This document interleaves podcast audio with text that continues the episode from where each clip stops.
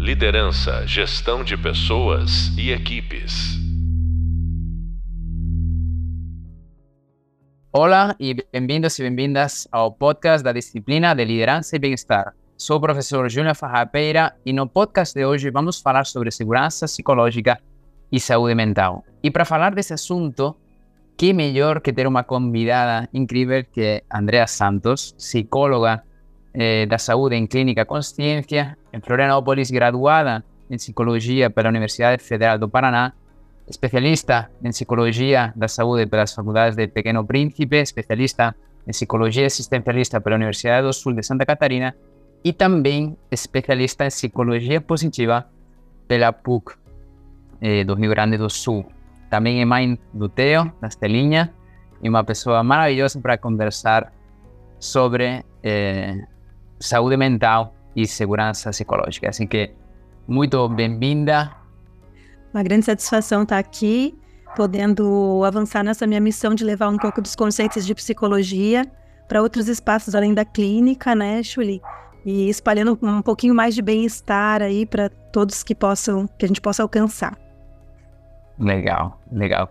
Pois dentro da disciplina a gente fala bastante sobre alguns dados, né? É, eu lembro que quando na Espanha a gente falou do primeiro modelo orientado ao bem-estar, naquela época a Organização Mundial da Saúde falava é, que lá para o ano 2020, falou isso em 2012, né? 30% das pessoas iam ter um problemas de saúde mental, né? Ansiedade, depressão. Hoje esses números estão mais do dobro, né? Depois da pandemia.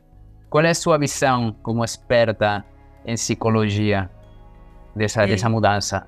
Sim, acho que a psicologia clínica ela tem um grande papel porque é a grande conhecedora dos conceitos, né, de relacionamento e emoção. A gente tem uma grande bagagem nessa, nessa área toda e muitas vezes a gente fica muito restrito ao, ao espaço da clínica e ao espaço da intervenção individual. Então, acho que a gente tem essa missão de conseguir alcançar maior número de pessoas, porque na verdade todos nós precisamos ter umas noções mínimas sobre esses conceitos para poder avançar nos nossos relacionamentos, no nosso autocuidado e na nossa realização pessoal. Né? Então, acho bem importante essa troca e nem, nem sempre a gente consegue esse espaço mesmo, então vamos aproveitar bem para a gente poder fazer essa, essa troca aí. Legal, legal, bacana. E um pouquinho da sua, da sua experiência hoje trabalhando com, com temas de, de, de saúde mental, assim. É, falamos muito que para liderar outras pessoas tem que começar por se liderar a um mesmo, não? a uma mesma, né? Que falaria para essas pessoas que, que são líderes ou querem ser líderes e que ainda não estão fazendo uma boa autogestão delas mesmas? Que, que você, como experta, é, é, como líder, acho que é bem importante, né? Principalmente quando você começa, é, entender de pessoas. E o líder também é uma pessoa, às vezes é tão óbvio a gente esquece disso, né? Então, assim, é, tem a parte de conteúdo, de leitura, de estudar, de buscar os conceitos, de estar bem informado, mas tem a parte do autoconhecimento e, e a questão da psicoterapia é um, uma experiência, né, uma, um, um acesso que você tem uma ferramenta que é muito diferente de você fazer leituras de conteúdos.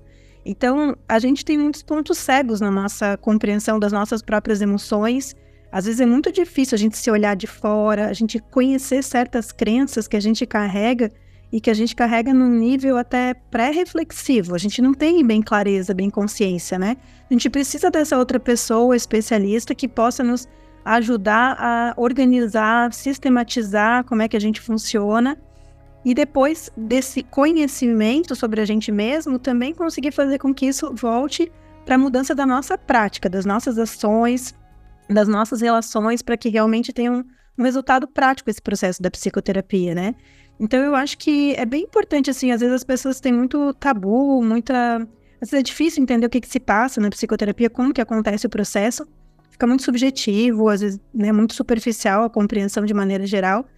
E, e, é bem importante essa vivência, esse aprofundamento nessa experiência, porque você consegue realmente ter uma grande transformação que em outros lugares talvez você não consiga, né? Essa, esse nível de, de qualidade mesmo no teu próprio gerenciamento, daí consequentemente, né? A partir do autoconhecimento e dessa, desse processo todo, você consegue ter muito mais facilidade para se gerir. É uma coisa que é muito comum, às vezes as pessoas acham que tem que controlar as suas emoções, né? Então, para eu ter estabilidade emocional, eu não posso sentir nada. Ou se eu sentir, eu não posso demonstrar nada, né? E não é isso, né? Então, nisso, às vezes as pessoas carregam um grande fardo nas costas, tentando segurar muita coisa que vem, quando na verdade a gente tem que fazer um mergulho nessas emoções para compreendê-las, né? E para ver o que, que realmente precisa de ajuste, e às vezes a gente vai precisar ajustar o nosso olhar, o nosso contexto, porque é o nosso olhar que vai resultar em certas emoções, né? Então, enfim, é uma grande transformação aí que a gente precisa ter bastante clareza do que é para não pegar um caminho equivocado e ter problemas lá na frente, né?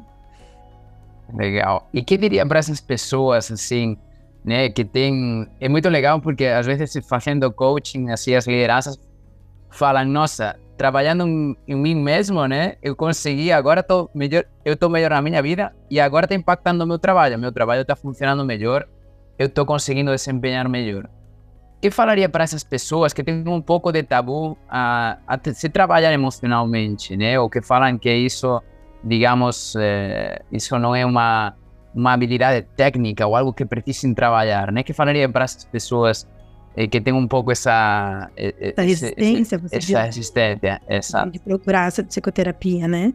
É, eu acho que a primeira coisa é realmente se informar, né? Hoje tem bastante conteúdo já assim explicando a terapia, desmistificando, né? É, tem até tem bastante material assim de, de, de líderes também, de, de, de, lideranças, expondo um pouco essa experiência do que, é fazer terapia, do impacto que isso causa, né? Das mudanças que isso traz, assim. Então, é realmente assim, há, há muito tempo atrás, mas acho que a gente carrega um pouco disso, a psicologia era muito voltada para a questão da, da loucura, né? De algo muito grave, muito disfuncional. Só pessoas que praticamente tinham que ser, eram quase excluídas da sociedade é que eram encaminhadas para o psicólogo, né? E, e, querendo ou não, a gente carrega um pouco isso, assim, parece que a pessoa tem que ter vergonha, né, de ir ao psicólogo, porque hum, isso mostra uma gravidade da condição dela né? É, ou então vai para a coisa da, da, da, da, vergonha, assim, da exposição de ser alguém que parece que é mais fraco, que é frágil, que não é tão forte quanto o outro, não teve tanto sucesso quanto o outro. A gente hoje é muito exigido estar sempre bem, né? Então parece que se eu estou indo ao psicólogo, eu já estou fracassando, já estou falhando. Então isso é um equívoco grande, mas que faz sentido frente a essa história da própria psicologia, né? E aí entra a psicologia positiva, porque veja, grande, um grande histórico de todas as práticas de saúde, não só da psicologia, mas até da medicina, é um histórico de estudar a doença, né? A gente sempre foi estudar a doença, entender como é que ela funciona, de onde ela vem. Então, vindo para a psicologia, a gente foi estudando o que, que é uma depressão, o que, que é ansiedade, e a gente tem uma bagagem de conteúdos nisso.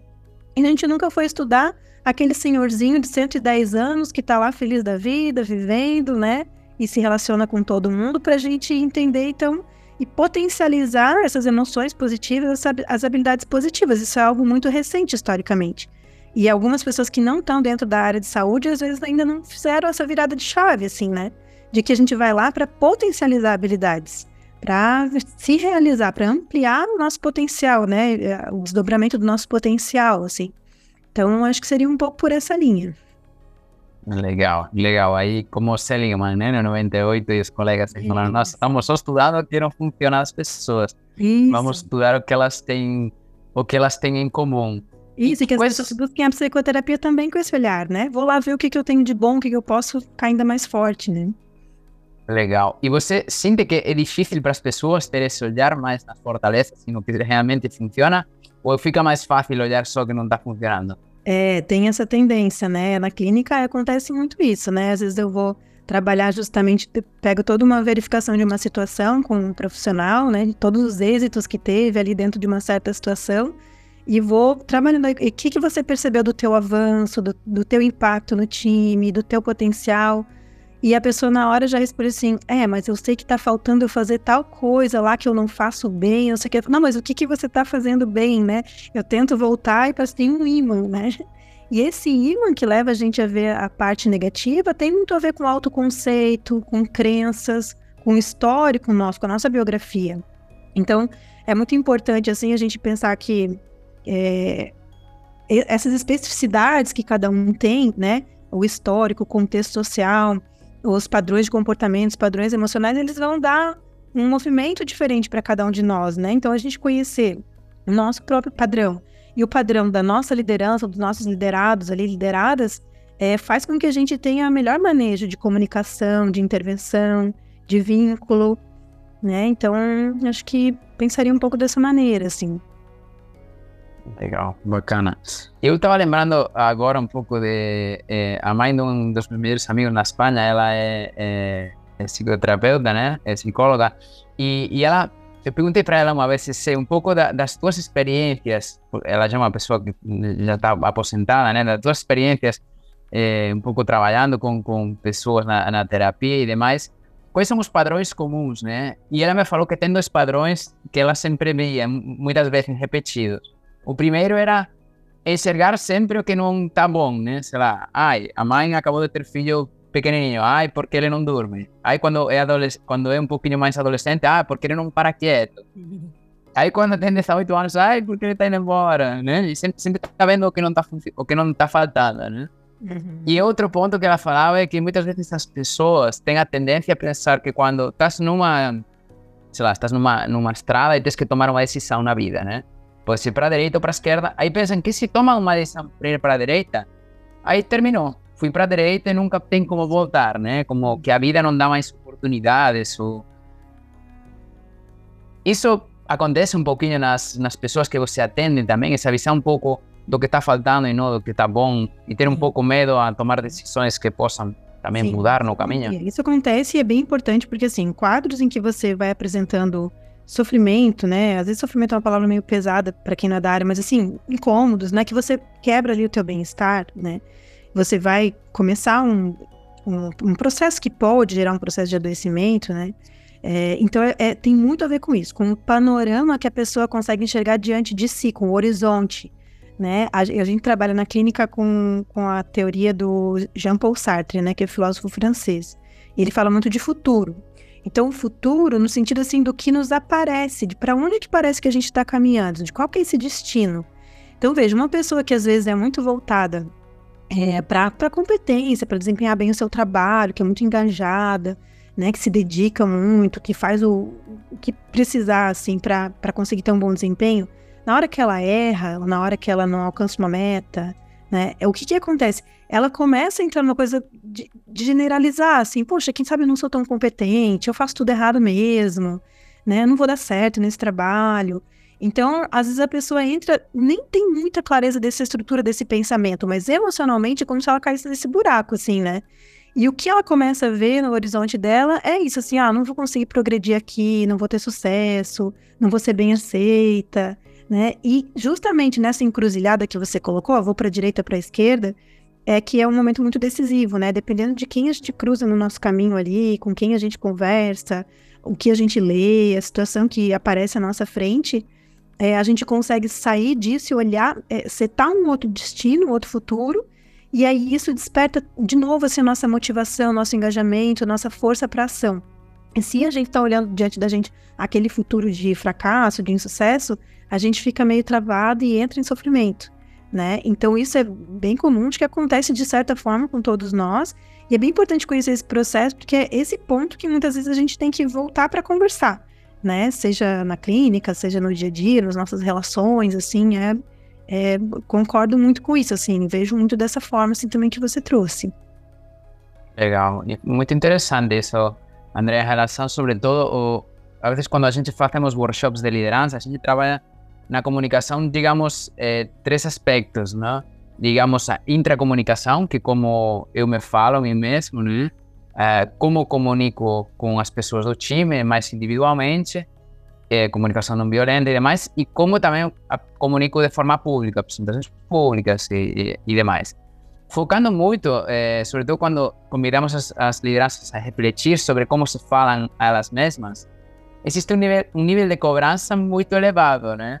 Eh, y, y, muchas veces por, por, bueno, por tus vivencias, por las exigencias, muchas veces das, das organizações, vivemos uma autocobrança muito, muito grande que a vezes, eh, em vez de nos ajudar a ter melhores resultados, a vezes nos freiam, né? Que o que você recomenda para essas pessoas que têm níveis eh, de autocobrança demasiado elevados e, e às vezes até que, que, que isso não acaba sendo positivo para elas. Sim. É, então, assim, é, essa exigência, né, um, um movimento que é importante fazer justamente é você refletir mesmo sobre as suas ações e conseguir ver a parte positiva do resultado do teu trabalho, né? As qualidades que você tem, as habilidades, os resultados que você conseguiu, seja no dia, por exemplo, né, ao finalizar o teu dia, ou seja num, num projeto, no final de um projeto, de maneira geral, porque a pessoa que é muito exigente, ela vai trabalhando e, e fazendo, e fazendo, e fazendo, e não, às vezes não tem essa dimensão do valor que ela já conseguiu alcançar. E aí, a hora que ela se frustra, é como se ela não tivesse nada guardado, assim, né, para se valer. Parece que aquele erro, aquela falta, ele se dissemina como um todo, assim, é inadmissível. E tem um peso, às vezes, maior do que todos os outros acertos, digamos assim, né? Então, um nível assim mais de dia a dia, seria importante voltar e conseguir é, incorporar mesmo, a, gravar mesmo assim, quem você é num todo, para que aquele erro fique uma proporção, tenha um peso menor dentro de uma proporção, né? Agora sim, é, aí eu acho que entra um pouco de novo a psicoterapia, porque se é um caso muito extremo, o que, que isso gera, assim, às vezes, sabe, algumas, algumas pessoas que têm um grande êxito no trabalho, né? Seja ele de impacto, de relacionamento, de cargo, de salário, e as pessoas não conseguem experimentar a realização profissional ou realização pessoal, porque estão sempre nessa exigência, então sempre parece pouco, né? E às vezes mesmo que ela consiga pensar um pouco sobre isso, parece algo distante, ela não consegue realmente vivenciar esse sucesso, essa conquista que ela teve. Então isso também gera adoecimento emocional, né? E isso tem um pouco a ver com o que eu falei antes ali, que é um processo que às vezes é difícil, você não vai conseguir resolver isso lendo ou conversando com um amigo, assim. Você tem que fazer uma reestruturação, né? Parece que tem uma, uma portinha fechada, assim, que não deixa você é, valorizar aquilo de bom que você tem, curtir, né? Tem que estar tá sempre se recriminando, assim. Então, é bem importante esse cuidado, porque isso vai adoecendo mesmo, conforme vai passando o tempo, né? Legal, muito bom esse, esse ponto aí, André. E pensando um pouquinho, um pouco nessa mudança, né? A Organização Mundial da Saúde falou ano passado que o síndrome, de burnout, né, passava a ser uma doença, uma doença do trabalho, né? Portanto, agora as organizações têm que olhar já desde esse ponto de vista de como cuidar também as pessoas, né? No sentido de, de, de das pessoas não adoecer por muitas vezes por excesso de trabalho, por falta de expectativas. Muitas vezes tem a ver com liderança, né? Falta de expectativas claras com liderança, é, é, cobrança excessiva muitas vezes, né? É, qual é a tua visão um pouquinho sobre o burnout, sabendo que estão os números muito, muito altos também, né? É, fala inclusive em números dos Estados Unidos, mais de 50% dos profissionais sofreram burnout, né? Então são números que já falamos muito, muito elevados, de pessoas que estão sofrendo no trabalho também, né? Qual é um pouco a tua visão, assim, eh, também experiência com esse tipo de, com, as pessoas que estão sofrendo com o trabalho e que dicas você daria para essas pessoas e para suas lideranças? É, então assim, ó, é, inicialmente lá na psicologia se tinha e hoje ainda se tem um pouco dessa visão de como se o, o bem-estar, o, o adoecimento mental, ele fosse individual subjet e subjetivo, né, e interno da pessoa. Então, é como se ela adoecesse sozinha, fruto de algo que é dela, né? Uma doença que ela é, desenvolve sozinha. E o que, que já se vem sabendo há muito tempo e cada vez mais é importante a gente reforçar, que às vezes as pessoas perdem esse conceito no dia a dia. O contexto onde a pessoa está inserido, inserida, e, e é, faz muita diferença, né? E é corresponsável, digamos assim, com esse bem-estar ou adoecimento mental. Dentro desse contexto tem as organizações, né? Que é onde a gente passa muitas vezes maior número de horas da nossa vida. Então, realmente, assim, eu acho que, por um lado, foi bom, assim, né, o burnout vir à tona enquanto conceito, enquanto diagnóstico, enquanto essa noção das organizações, porque, sim, as organizações têm uma função importante é, nesse impacto positivo ou negativo das pessoas que circulam por ali. Então, dentro dessas das organizações, né, é, a gente tem o, o que, que vai impactar nas pessoas, é, hoje, principalmente, a gente nem tem, às vezes, uma sede física, né? Um contato físico. Então, o que, que, é esse contexto, né? Esse contexto é, vai ser a cultura da organização e, e o, o, o, caráter dos relacionamentos e os processos, né? Então, esses processos, a cultura, os indivíduos que estão ali e dentro dessas relações, a figura do líder é uma das principais, né? Eles vão dar esse contexto, esse entorno para a gente então situar quem que é esse indivíduo que está adoecendo ou que precisa desse resgate do bem-estar. Então você veja que a segurança psicológica ela é experimentada em níveis parecidos por pessoas que frequentam o mesmo, fazem parte do mesmo grupo, do mesmo time de uma mesma empresa. O que, que isso mostra? Assim, que não depende tanto do padrão individual. Pessoas com perfis muito diferentes, histórias muito diferentes, se tem um certo nível de cultura, de processos, de interações, tem um certo nível, né, é, de padronização também dessa experiência emocional dentro da, da empresa. Claro que os aspectos individuais também são importantes, tanto de biografia quanto de habilidades sociais, de postura, de como é que vai se posicionar aí, das ações, né? Mas realmente esse contexto da empresa ele vai ser gatilho para essa pessoa se afetar ou não. E o líder ele tem essa função de meio de campo, assim, entre esse individual e esse coletivo da empresa, do grupo. Ele que dá essa, ele faz essa ponte, né? Então, é, dependendo do quanto que está forte essa relação, do quanto ela é coesa, do quanto que tem é, abertura para se expor, para ser verdadeiro ali, para expor dúvidas, medos, vulnerabilidade, a pessoa consegue se sentir mais inserida, mais conectada com esse grupo, experimentar mais esse pertencimento, né? Então ela tende a não adoecer. É, todos nós, como, como pessoas, a gente depende, em certa medida, dessas interações interpessoais. Isso é um grande fator, um, um termômetro, assim, de como que está a nossa vida pessoal, emocional, né? De como que estão indo essas interações. Então, se essas interações, se essa conexão com o líder, se essa cultura, se essas práticas, elas são nocivas, são muito restritas, né? Que não tem vazão para essa vida emocional, a pessoa vai é, se isolando, e ela vai vivenciando uma certa solidão. Embora esteja dentro de um time, tenha um líder, esteja numa empresa, a solidão ela é essa falta de conexão emocional e verbal, né, de ela poder ser ela mesma e ser ouvida, ser compreendida, ser considerada dentro de um grupo, né? E se ela vai entrando nessa solidão, o que acontece muitas vezes é ela ter essa perda de sentido e de valor do seu trabalho. Então parece que ela não é tão importante ali, que o que ela faz não é importante. Então o que acontece às vezes na clínica, né? Já tive casos assim que vem a pessoa, uma profissional, por exemplo, de vendas, que sempre desempenhou bem, assim, da parte emocional, social do seu trabalho, tanto que na psicoterapia a gente abordava outras questões, né? E de repente começa com desmotivação para o trabalho, começa já não saber se, se é isso que quer fazer da vida mesmo, se não deveria mudar de área, né? Começa a ter, ter insônia tal. E eu vou estranhando, porque assim, não é algo padrão dela, não era o que vinha acontecendo, e a gente começa a investigar esse contexto da empresa, né, nova, que no caso ela tinha mudado de empresa ali, e a gente vai vendo se é que a liderança não é uma liderança empática, acolhedora, não tem programas para capacitação também dessa liderança, não tem espaço para conversar sobre perspectiva de trabalho, né? Os processos não são claros, então isso é bem importante, assim, de, de, as pessoas terem clareza do que é esperado delas, de quais são os critérios, né? Isso deixa a pessoa muito solta, muito insegura, né? E aí, o que, que foi? Então, por meio também dessa mudança desse ambiente, foi gerando a, abalos emocionais, né? De questionamentos e de desmotivação, e a pessoa foi entrando nessa solidão que vai gerar, então, esse quadro de burnout, né? Então, não é, tem a parte de exaustão por muito trabalho, por falta de descanso, de intervalo de descanso, sim, mas essa perda de conexão, de sentido, e de vivência do real impacto do seu trabalho pesa muito no contexto do, do burnout aí, né? É, não sei se falei um pouco aí, se você quiser retomar a pergunta também.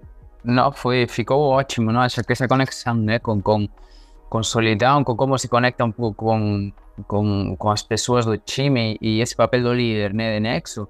E você falou uma palavra bem interessante, que é a vulnerabilidade, né? E, e às vezes nas organizações é um pouco difícil, né? Se mostrar vulnerável, né? E cada vez está mostrando que é mais importante também, até para as próprias lideranças, saber se mostrar como pessoa, né?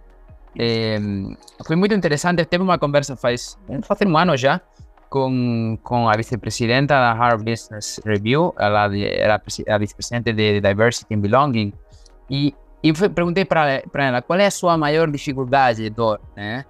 E ela me falou, trabalho, imagina, na Harvard só com galera brilhante, que tem graduação só na Harvard, Stanford, esses lugares, né? E, é, e a maior dificuldade é que essas pessoas consigam se mostrar vulneráveis, é, de pensar que são super homens ou super mulheres e que não podem ter nenhum momento ruim. E muitas vezes, quando a pessoa fica guardando, guardando, a vezes, quando já vai querer abrir, digamos que já a situação já não está, já está, digamos, num caminho, é, pode estar caminho de um burnout, de uma depressão, né, de, de algum tipo de doença, né. Que você recomendaria para essas pessoas que têm um pouco de dificuldade para se mostrar vulneráveis, né? E que falaria também para as lideranças acolher a vulnerabilidade de forma também sem julgamento, né? Porque às vezes o problema é que as lideranças julgam né? essa vulnerabilidade e até, digamos, que, que utilizam essa, essa vulnerabilidade de forma errada, né? Que você recomendaria nesse caso? É, a gente tem sempre essa, esse, veja assim, o olhar do outro sobre a gente, ele é, é sempre importante, assim, para nós, né? Todos nós somos atravessados por esse olhar do outro, o que, que o outro vai pensar de mim, né? O que, que vão achar, será que vão me incluir, será que, né, vou... Que, que visão, como é que vai ficar o conceito sobre mim? Então, ainda tem essa associação de que se eu demonstrar um erro, um medo, né, uma insegurança, eu vou parecer fraco e posso não ser tão bem avaliado, assim, né? Então a gente tem que quebrar um pouco é, com isso, assim, o que que, que que é importante, assim, que as pessoas possam se expressar essas inseguranças, essas vulnerabilidades, é, sem o medo de serem recriminadas ou punidas ou prejudicadas por isso. Né? Essa que é a questão de separar as coisas. Veja, você vai, você não vai deixar de promover uma pessoa porque ela cometeu um erro, porque ela está passando por um sofrimento emocional, ou porque ela tem problemas em casa, ou porque ela eh, expõe muito as dúvidas, expôs as dúvidas, né? Tenho que separar um pouco as coisas. Então, essa parte emocional é importante que, que diminua esse risco interpessoal dentro do grupo, assim. Então, é, conforme o próprio liderança vai demonstrando essa vulnerabilidade, as outras pessoas vão vendo que isso é possível e que não acontece uma punição depois que a pessoa se expõe, né? E essa punição pode ser até uma, uma ridicularização, uma piadinha, uma tiradinha de sarro, né? Ou uma lamento do que a pessoa falou, né, que ninguém comenta nada, deixa a pessoa meio de lado.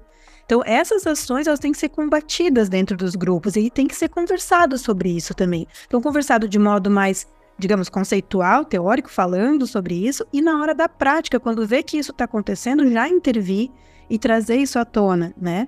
De que não vão ser aceitas, então, essas recriminações por conta dessas exposições de dúvidas, erros, né? Que acho que isso é, é o principal, assim. Então, é, acho que se a liderança consegue começar a expor de si mesma, ela também consegue dando esse exemplo e disseminando esse tipo de, de atitude dentro do time. Né? Então, por exemplo, assim, vamos, vamos ver se a gente melhora um, um, pouco a resposta.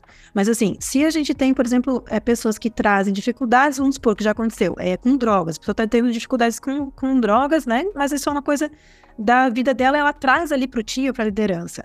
Como é que isso, isso impacta a avaliação de performance dela? Isso que a gente tem que pensar, para a gente não misturar as coisas, né? Ela tem uma dificuldade. É o líder que tem que dar conta disso? Não, mas ela pode ter espaço para compartilhar que ela está passando por isso. Vai ter algum impacto na vida pessoal dela. Mas isso não significa que vai ter um impacto no desempenho dela ou na forma como que as pessoas avaliam ela é, dentro da, da, da, da performance dentro do time, né? É, faz sentido isso, assim? Total, total. E, e às vezes, inclusive, desde o ponto, de, a vezes, muitas vezes, as lideranças têm um pouco de dificuldade em saber, bueno, e como eu, como agora, qual é a abordagem que eu tenho com esta pessoa, com esta problemática que tá, que não, não tem conhecimento muitas vezes, né? E uma das perguntas, a vezes, que, que, que as lideranças fazem, né? É, que o que leva muitas vezes, é, como, como experta mais é, psicóloga, né? Que o que leva muitas vezes a uma pessoa, né? Você falou um pouquinho desse caminho da solidão que pode acabar levando um burnout, também um que o que leva as pessoas às vezes a uma depressão ou inclusive às vezes a, a, a ter ideações eh, suicidas ou, ou, casos mais extremos, né? Que o que pode levar uma pessoa psicologicamente a, a chegar a esse extremo, né? Eh, quais seriam esse, um pouco esse eh, não sei, desde, desde o ponto de vista psicológico, né? Que o que o que uma, liderança precisaria ter só noção para entender o que essa pessoa está passando, para ter um pouquinho mais de empatia. É. É, algum, alguns pontos, assim, que tem algumas propensões também, né, das pessoas de, em termos de estrutura, de personalidade, assim, que acabam levando elas a terem maiores, mais riscos para isso. E aí, nesse caso, só a psicoterapia mesmo, né, para conseguir endereçar, assim. Mas, falando em, termo, em termos de, de campo de trabalho, assim, veja, é, a parte de rede de suporte é muito importante, né, de rede de apoio, assim. E a liderança tem um pouco esse papel, assim, de conseguir é, ouvir o que está acontecendo. Às vezes até vai ser uma primeira pessoa que vai falar sobre cuidado emocional, sobre saúde mental, sobre bem-estar para essa pessoa liderada, né? Então, de conscientizar sobre isso, de trazer esses temas, de desmistificar a psicoterapia, acho que isso é importante, né? E uma função importante também da liderança é acompanhar o processo de melhoria dessa pessoa. Então, ela, às vezes vai ter que se ausentar do trabalho para procurar uma busca de ajuda profissional. E é muito comum as pessoas começarem a fazer psicoterapia, melhorarem um pouco e desistirem do processo, né? Então a liderança pode acompanhar esse processo para motivar que a pessoa se cuide também. Então a rede de apoio, ela vai tirando a pessoa desse risco de desenvolver uma depressão. Que ela vai tendo suporte, ela vai tendo informação, ela vai tendo cuidado, né? As empresas também, muitas agora, têm dado esse benefício da psicoterapia, então a pessoa vai tendo mais recursos para se cuidar. Agora, essa questão assim, ó, do autoconceito e da perspectiva de futuro são dois fatores bem importantes, assim, para a pessoa conseguir ou ir para o caminho do adoecimento ou sair dele, né? A gente precisa ter uma, um senso de que a gente é capaz de resolver as coisas, de se vincular, de sair bem num projeto, de dar conta de uma nova função, de dar conta, né, de, de liderar um time. Quando a gente tem uma fragilidade nesse autoconceito, a gente acaba tendo mais risco né, emocional de ficar ou deprimido ou ansioso, porque a gente não consegue olhar para aquele futuro e ter segurança. Ah, eu quero chegar nesse lugar e eu vou chegar, vou, vou seguir esse, esse, esse passo e as coisas vão acontecer, né? É, então, quando a pessoa chega muito deprimida, muito ansiosa, é bem importante assim, ó, que a pessoa chega com o futuro fechado, a gente diz, né? Ela olha para o futuro, ela não vê saída, ela se vê num beco sem saída e ela vai mergulhando naquilo, não consegue ter alguém que intervenha que abra essa perspectiva para ela, né? Então, quando a liderança, uma coisa bem importante para fazer com, com a pessoa que está começando a adoecer, que ela entra numa questão de autoconceito. Eu não sou boa, eu não vou conseguir. E a gente pergunta, mas o que que aconteceu, né? Vai rastrear um pouco esse caminho. O que que aconteceu? Desde quando você não está bem? como que foram os acontecimentos, o processo histórico para ir te gerando esse adoecimento, para a gente ver se o problema não é contextual. Né? Então, nesse exemplo que eu dei ali, a, a pessoa estava adoecendo no trabalho, estava se desmotivando. Quando a gente busca desde quando isso começou, a gente foi ver que desde que ela mudou de empresa. Às vezes é desde que a pessoa mudou de cargo. Às vezes é desde que a pessoa assumiu né, um novo projeto. E aí a pessoa não conecta que aquilo ali está sendo tão difícil que está adoecendo ela. Então, para si mesmo, seja para si mesmo, seja para uma pessoa que você está liderando, você pode usar essa, essa forma de rastrear, né? Desde quando, o que aconteceu, o que está acontecendo, para conectar. Que a gente acaba fazendo esse corte, parece que a doença mental está num plano e os acontecimentos práticos e concretos estão em outro. E não. As coisas acontecem conectadas. Né? Então, é, essa perda da conexão, dessa, desse elo, assim, entre o que, que é minha vida emocional, o que está acontecendo na minha vida, onde começou, da onde está vindo esse problema, né? Junto com essa questão do autoconceito, da segurança que eu tenho comigo mesmo, é, e, e, a falta de rede de apoio, não sei se for muita coisa aí, né? Porque é complexo mesmo, né? Mas assim, isso vai dando um cenário, né? Uma composição de fatores que vai fazendo a pessoa adoecer, assim, né? Muito legal, muito legal, na verdade. Estou aprendendo muito, na verdade, estou aqui até, até anotando, digo, quanta, quanta coisa muito interessante, porque Seligman fala muito, né, nos seus, eh, seus primeiros livros, ele traía muito o tema do dividir passado, presente e futuro, né, o tema do praticar o perdão no passado, ter atenção no presente e, ter, e ser otimistas e ter essa esperança no futuro, né, e, e, ele ia muito na linha dessa da importância do presente e cada vez mais estudos também falando da importância do futuro. Para mim ficou muito claro, né? Que muitas vezes se adoece por essa falta de futuro, né? Eh, de visão de futuro. E aí, como podemos conectar isso com o propósito da pessoa, com o propósito da organização, né? Como o líder ou a líder pode fazer para, para dar uma visão mais positiva, digamos, de futuro para uma pessoa que, digamos, que está vendo que tudo está, não sei, está tudo preto, né? Não tem nada de luz nesse momento. Como fazer para dar esse, esse primeiro não sei, que pisca um pouquinho a luz e consiga começar a enxergar outra coisa positiva. É, porque é, isso, né? a nossa visão de futuro e as emoções, elas estão muito conectadas, assim, então às vezes a emoção, se a gente está muito deprimido, a gente, isso interfere na nossa reflexão, na nossa compreensão do contexto, né? Então eu acho que a liderança, a primeira coisa, assim, ela tem que ter muita clareza nas informações, assim, no que é esperado dessa pessoa no trabalho, desde do, do escopo do, da função mesmo, né? Então, o que, que, que, se espera dela? Porque a pessoa fica um, um pouco descalibrada, digamos assim, às vezes, né? Eu digo assim, ela tem reações às vezes desproporcionais ao que está acontecendo, assim, de, de ficar muito abalada, muito afetada, com muito medo, né? Então, re repetir, retomar a liderança, às vezes tem que retomar, ó, por que, que você entrou nessa função, o que, que é esperado, o que está indo bem, o que, que não está, com bastante dados, com bastante consistência, que essa parte concreta já vai ajudar a pessoa a se situar no que está acontecendo, né? Depois, essa questão de rastrear onde estão os problemas, porque a pessoa que está deprimida, ela está assim, eu não sou boa. E você vai ver ali, não, mas qual foi o problema nesse projeto aqui? Tava indo bem, né?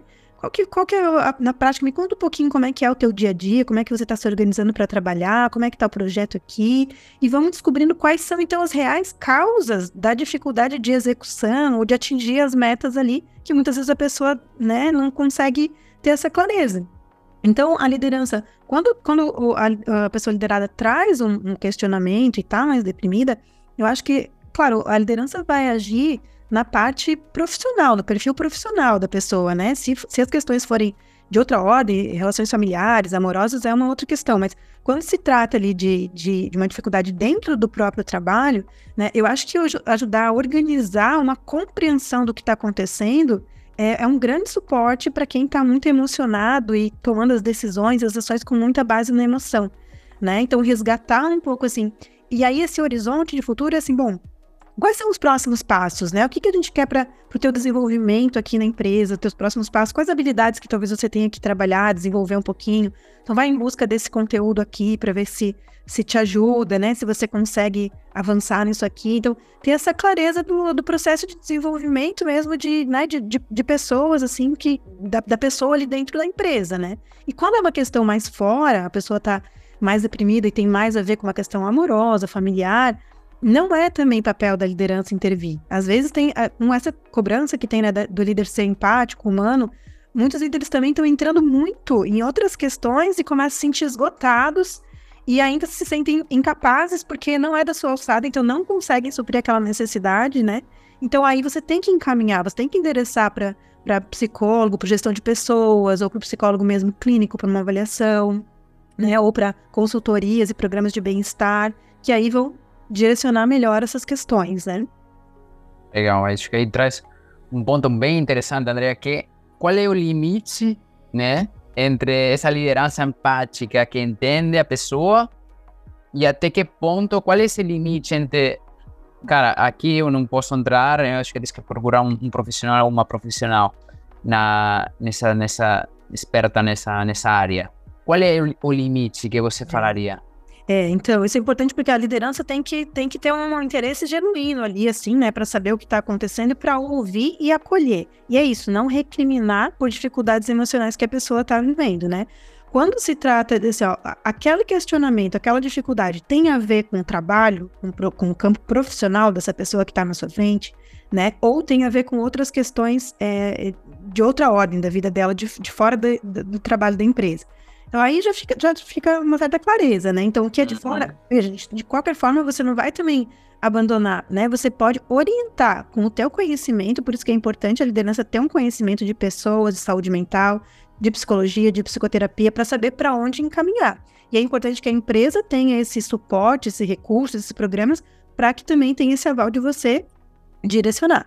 Quando se trata de questões relacionadas ao trabalho, é, é, substituir o julgamento, que às vezes vem do tipo, ah, essa pessoa né, não está envolvida, não, não tá nem aí pro trabalho, é, é muito fraca, os argumentos que venham nesse sentido, né, é bom ou é ruim, e ir para um, uma postura de investigação, de compreensão, o que está acontecendo, deixa eu entender, me conta como é que tá, né, e pergunta, investiga e tenta realmente mergulhar naquilo que está acontecendo, levantar dados, né?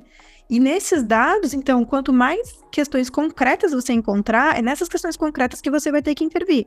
Então, é uma dificuldade que você vai vendo e vai encontrando, que é uma dificuldade com uma pessoa específica do time, é uma dificuldade com uma tarefa específica que está adoecendo a pessoa, é uma falta de perspectiva, de crescimento, de novos desafios, né? É uma questão de já não ter muito, já estar tá muito cansado daquela tarefa por estar tá, é, exercendo há muito tempo. Então, é aí que a liderança vai poder intervir, nesse tipo de aspecto. Seja ela mesma modificando ali dentro do time, seja pensando no reposicionamento, né? Então, acho que seria um pouco por aí, assim, de tentar encontrar esse balizador. E lembrando que quando tem sintomas muito graves, ideação suicida, como você citou, né? Sintomas graves de depressão, insônia, é, é, queda muito brusca na, na produtividade, ausência no trabalho, são sinais de alerta, né? Então, muito importante também contar com profissionais específicos dessa área e pedir mesmo consultoria, ajuda, apoio, para poder intervir de uma maneira, às vezes, mais urgente também, né? Total, total. Na verdade, tô, tô aqui fascinado querendo fazer mais perguntas, mas estamos chegando já no, no final do, do podcast. Estou saindo com várias ideias muito interessantes, a importância do futuro, de, dar esse futuro como líderes, pessoas entender a importância da, da rede de apoio, de ser essa rede de apoio também para casos de burnout, de não punir né, no tema da vulnerabilidade e várias dicas de como fazer uma boa de expectativas, de feedback, de investigar quando está acontecendo algo com a pessoa, né, de ter esse conhecimento básico né, e saber quando derivar. Né. Acho que saímos com várias, insights, com vários aprendizados. Se quisesses resumir aí, André, algum em, não sei, em duas dicas, assim, em dois pontos que você, eh, da sua experiência, assim, um pouco resumo, né, que você acha que, que podem ser duas mensagens importantes para deixar aqui nesse podcast em relação a tudo que a gente falou hoje. É, eu assim, né, é, como eu trabalho em psicoterapia, justamente escolhi trabalhar com isso porque eu realmente acredito e vejo a diferença que é, né, uma pessoa terapeutizada, digamos assim, então a minha sugestão realmente é, se tem dúvidas, ainda tirar as dúvidas, compreender, às vezes fazer uma avaliação, uma consulta mesmo para experimentar um pouquinho o que, que é, porque realmente acho muito transformador, acho muito difícil você conseguir liderar sem ter um mínimo desse autoconhecimento que em grande parte vem da psicoterapia e outras fontes de, de conhecimento também, né?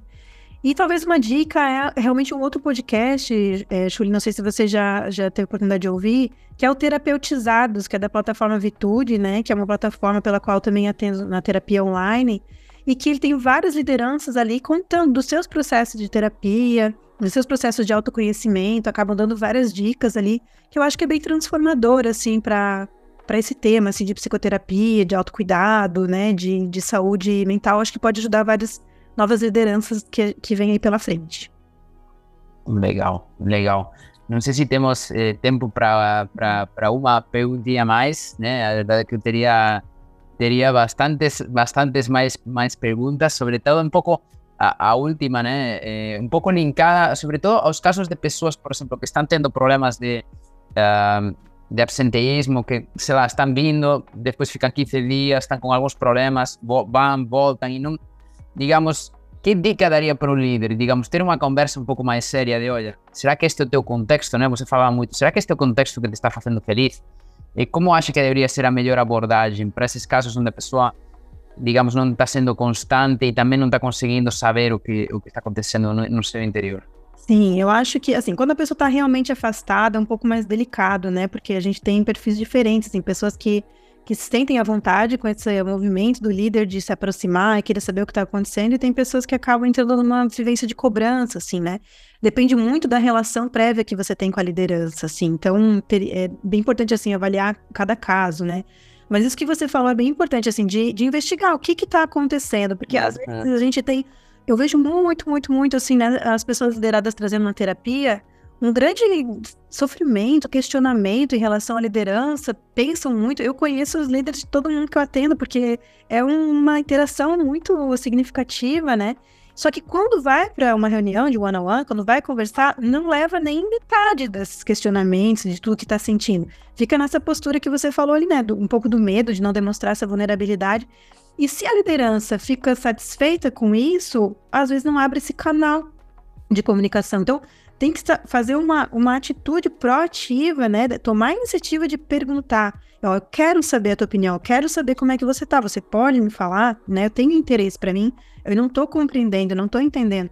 Né? E as, tem pessoas que são um pouco monossilábicas, né? Elas falam um pouquinho e param. Então você tem que dar uma investida, assim, de mostrar. Por isso tem que ser também genuíno. Não adianta você atuar ah, eu sei que eu tenho que fazer isso, então eu vou fazer, porque isso acaba sendo perceptível, né? Então, assim, realmente querer entender, e pode, você pode perguntar assim, ó, como você se sente de eu perguntar e querer saber? Te ajuda ou te incomoda, né? Porque eu também não tô sabendo muito, assim, se, até que ponto eu posso ir. Não quero ser invasivo, invasiva aqui, mas quero tentar te dar um apoio, como que eu posso te ajudar? Né? Assim você desmistifica um pouco, senão fica aquele elefante branco, né, na sala, uhum. sabe que tem uma coisa ali e não é conversado. Isso é bem comum também, assim, né? E saber que leva tempo. Acho que, assim, às vezes a gente se vê, principalmente algumas outras áreas, talvez tenham resultados mais rápidos, né? Com pessoas, a gente, é um processo, assim, leva um tempo, você tem que colocar uma sementinha aqui, outra ali, acompanhando o processo, né? Desde, desde processos que são individuais, você lidando então com uma pessoa que está mais adoecida, até processos maiores, assim, de realmente implantar ou modificar uma cultura, ou de melhorar a segurança psicológica num time numa empresa, isso não é de uma hora para outra, né? Então tem que ter essa noção para você conseguir ter essa calma, né? E não perder de vista também pontos importantes, né? Nem querer um resultado muito rápido e nem abandonar e dizer, ah, mas eu já falei com ele, já falei com ela e não adiantou, né? Não, assim, são várias conversas, ah. né? Várias retomadas aí. Legal. Legal, pois foi um bate-papo incrível, aprendi muito, muito, muito, né, sobre futuro, burnout, eh, vulnerabilidade e liderança, né, como acolher melhor as pessoas. Assim que eu acho que nós vamos com muitas dicas muito valiosas, assim que muito obrigado, Andrea, um grande prazer e nos vemos. Muito obrigada, fico à disposição e desejo sucesso para todos nós. Liderança, gestão de pessoas e equipes.